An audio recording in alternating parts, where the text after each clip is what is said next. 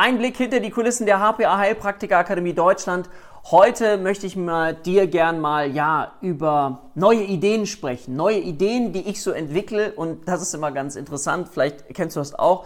Ich brauche immer eine Art Gegenüber, auch um eine Idee zu entwickeln.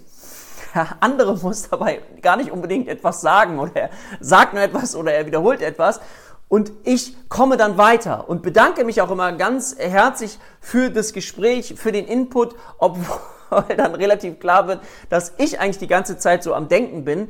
Aber vielleicht kannst du auch mal überlegen, wenn du etwas Neues entwickeln möchtest, wenn du eine Idee hast, ist einfach ins Gespräch zu bringen. Und genau das Gleiche ist ja auch im Bereich der Psychotherapie der Fall, wenn wir über die sprechende Medizin sprechen. Also das heißt, wenn ich etwas ausdrücke, dann hilft mir das schon mal, weil ich es eben lerne, auch auszudrücken.